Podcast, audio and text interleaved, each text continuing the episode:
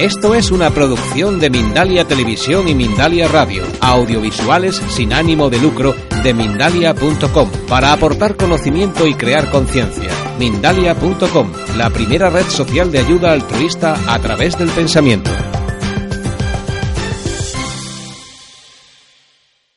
Paloma, cuéntanos, ¿hacia dónde crees que va el mundo? El mundo va hacia una gran transformación. Lo que pasa que, claro, esa transformación hay que contemplarla desde una perspectiva muy amplia, porque si solamente nos quedamos en, partes o eh, partes eh, fotogramas de la situación, pues claro, esto parece un caos y parece un horror. Pero realmente, para que podamos asentar en el mundo dentro de unas décadas, efectivamente, los primeros cambios de conciencia, tiene que darse, bueno, la apertura del de, el vaciado, digamos, de toda la corrupción, de toda la malignidad y de todo lo que efectivamente pues también ha estado muy arraigado en este planeta desde hace milenios. No solamente en las entrañas de la Tierra, porque la gente muere y muere con sus horrores, o sea que no solamente la Tierra está haciendo una labor magnífica, amorosa, de ir eh, como eh, eh, triturando todo eso ¿no? y reciclándolo, pero también bueno, los cuerpos humanos, las mentes, las personas, porque como suelo decir, la muerte no nos cambia, entonces un ser perverso muere y sigue siendo un ser perverso, que, va a renacer probablemente y a lo mejor con un poco de suerte, bueno, pues va a estar eh, haciendo menos daño, pero, pero la transformación hay que quererla, no viene porque alguien diga que hay que transformarse. Entonces estamos en momentos muy cruciales donde está, se está evidenciando mucho toda esta densidad, toda esta corrupción, toda esta malignidad en muchas fases y en muchas capas y en todo el mundo en general. Entonces, esto, la mejor manera es contemplarlo, como digo, desde la perspectiva de que es el mal necesario para que verdaderamente haya esa regeneración. Y podamos ir eh, sentando las bases y preparando el territorio para todas las generaciones de reemplazo, que son nuestros niños, nuestros jóvenes, todos los que están naciendo, que puedan efectivamente empezar a, trepar y elevarse a los puestos de liderazgo en equipo desde una nueva conciencia, desde una ética, desde una, una imposibilidad para corromperse estén donde estén, porque están bueno, sostenidos por, un nuevo ya paradigma y por un nivel de conciencia. Y yo diría que en el tiempo, y eso es probable que lo veamos, empezaremos a, a, ver que a niveles de cabezas de, pues eso, a veces hasta de gobiernos, eh, decanatos en universidades, eh, liderazgos en empresas, en el mundo financiero, o sea, empecemos a ver conatos, sí, de formas distintas de manejarnos, de relacionarnos, de administrar la riqueza, de administrar los recursos. Eh, yo creo que los cambios los tenemos que ver por arriba, no por abajo. ¿sí? Yo soy de la pienso que si efectivamente la masa consigue en un momento dado empezar a ser liderada por gente de bien, la masa se transformará muy rápidamente. Sí, lo que pasa que bueno, pues tenemos una masa y masa somos todos en un momento dado, ¿de acuerdo? Tenemos una masa que está muy dolorida, muy engañada, muy estafada, muy resentida eh, y efectivamente, pues eh, es difícil desde ahí que la masa se transforme de un día para otro. ¿no? Entonces yo diría que lo que viene y la perspectiva que, yo vislumbro y la vislumbro con alegría y con, total confianza es que efectivamente va, tenemos un tiempo de, salida y de emergencia de, lo más denso para que todo eso se vaya triturando y se vaya licuando, se vaya haciendo espacio, las generaciones de reemplazo puedan acceder a puestos de liderazgo, de poder y empecemos pues a ver ya ejemplos de eso en lugares. Eh, digamos que habrá un momento en que estaremos coexistiendo como islotes de lo nuevo, ¿sí? Islotes puede ser pues una localidad, una, una, eh, una empresa, ¿sí? Islotes eh, de, lo nuevo que van a estar viviendo en paralelo todavía pues con toda la decadencia y con toda la caída de, de la gran densidad, ¿no? Pero eso lo vamos a ver. Lo considero, vamos, porque ya, bueno, pues no somos, por lo menos yo ya una niña no soy, ¿no? Pero en el tiempo que, que pueda tener operativo de vida, eh, creo que sí, algunas cosas las vamos a ver y eso me hace muy feliz. ¿Qué podemos hacer nosotros, individuo a individuo, para fomentar que esto ocurra lo antes posible? Porque todo el mundo vislumbra señales, todo el mundo quiere que ocurra algo, pero ¿qué podemos hacer cada uno de nosotros con nosotros mismos para que ocurra lo antes posible? Aquí es el trabajo personal, o sea, estar esperando que venga la receta mágica que verdaderamente venga alguien y nos lleve, todo eso ya se acabó. No, las naves extraterrestres, me da lo mismo el que, todo eso se ha acabado. Aquí es trabajo interior y trabajo interior. Entonces, eh, el trabajo interior consistente en la erradicación definitiva de nuestro propio miedo, de nuestro propio sufrimiento, de la cota que todavía a mí me amenaza y no me deja efectivamente atreverme, no sé, a cambiar de profesión, a cambiar de lugar, a cambiar de, vida, o sea, que no me que, que, me, que me atenaza de tal forma que todo aquello que, que mi corazón quiere, sí, y que me gustaría vivir así, yo sé que así sería feliz, pero claro, con eso no se gana dinero, o sea, empezar a, a tumbar toda esa ese barrido mental que fomenta pues eso la, el que no puedas, el que no te atrevas, el que y un desaliento además global de que la humanidad no lo va a conseguir nunca, porque seguimos eh, todavía bajo ese paradigma de, la imposibilidad. Entonces es el trabajo personal, pero muy dirigido, nada de perderse ahora en, terapias eh, eternas y en cosas y dar más vueltas. Y en realidad yo creo que cualquier persona de bien ahora mismo si se lo plantea con mucha tranquilidad y con mucha sinceridad, sabe perfectamente lo que tiene que hacer. Para ello, fundamentalmente, según tu criterio, la educación es básica. La educación es básica.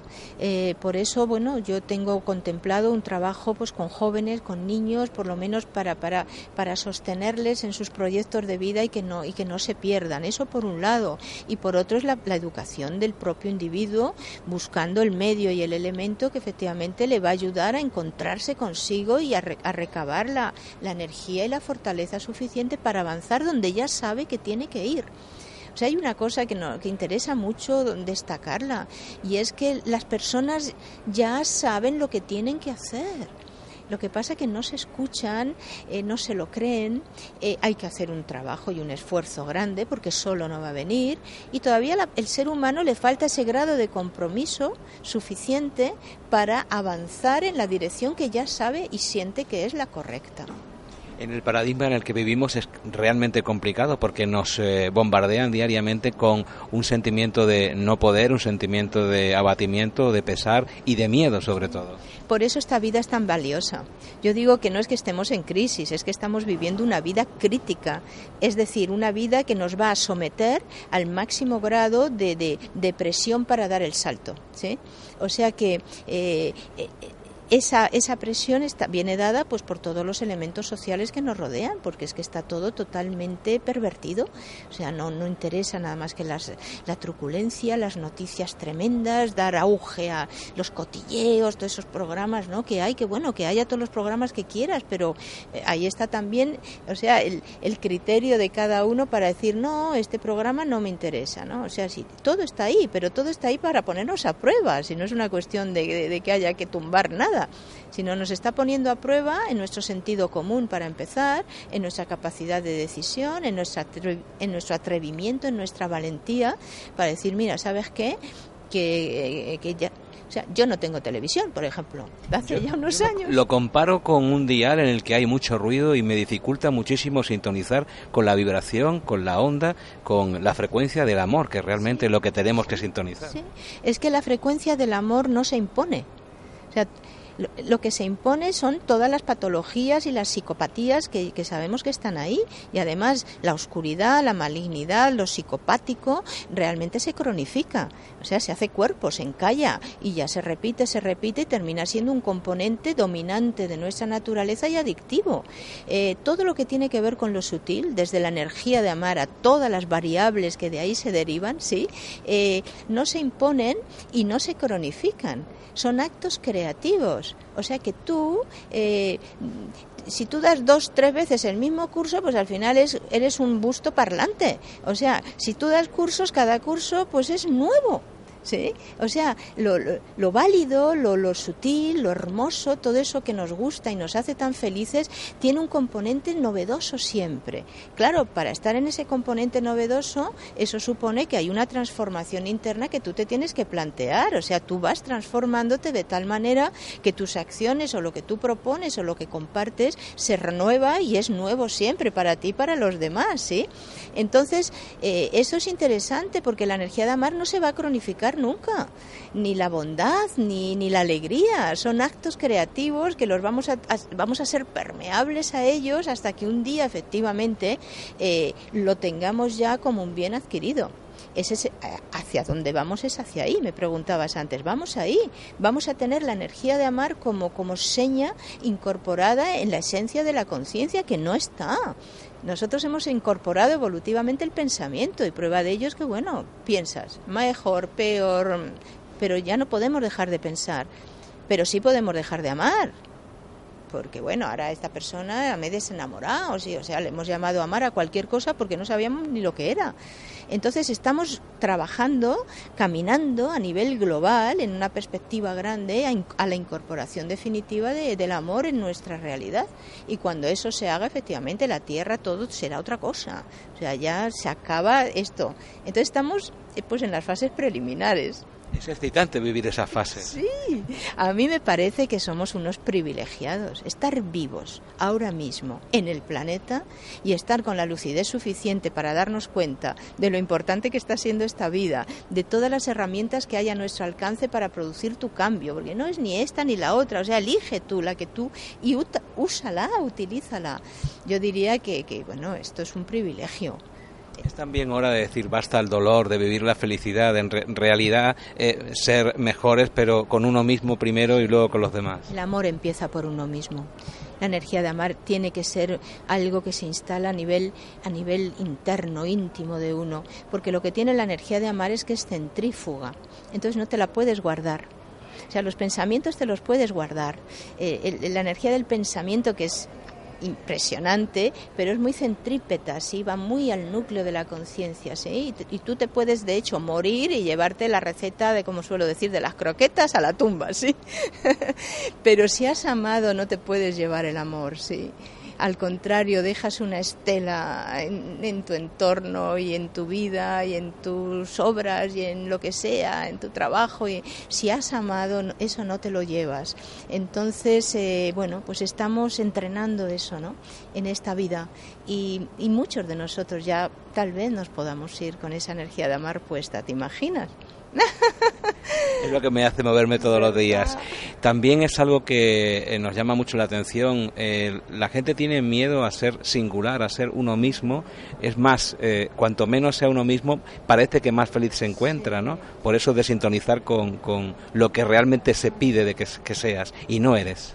No, es que ser uno mismo exige un compromiso y una responsabilidad y hay que atreverse. O sea, singularizarse, que es la única manera de ser humano, un ser singular, que desde ahí se abre y coopera con el resto, eh, esa, esa singularidad, esa singularización, bueno, pues es una etapa a ir transcurriendo y a ir buscando, porque la presión además homologa siempre por lo bajo, ¿sí? tira por lo bajo y mediocriza a los individuos en una especie de masa amorfa donde todos piensan piensan lo mismo, que es lo que se quiere que se piense a través de todo lo que, lo que circula, ¿no? Entonces, claro, el hecho de singularizarse, de ser una conciencia en singular, eh, es un acto de amor con uno mismo y a partir de ese acto de amor contigo mismo, bueno, pues ya irradias, porque como digo, el amor no te lo puedes guardar. Entonces alguien que ha hecho clic ahí ya está irradiando, ¿sí? Que es bueno como está organizada la vida en las dimensiones más evolucionadas y más sutiles del universo. Son conciencias singulares que son soles radiantes, ¿no? irradiando todas, toda su sabiduría y todos sus dones ¿no? para, para, bueno, para sostener la vida en las galaxias. Porque el universo sí que es generoso. El universo, por supuesto, es que no puede ser de otra manera. El universo está abierto además para todos. No hay nadie en el universo diciendo tú sí, tú no, tú no puedes. Al contrario, todo está ahí. El, conocimiento está cayendo cual lluvia fina permanentemente, desde las dimensiones más avanzadas hasta las últimas. ¿sí?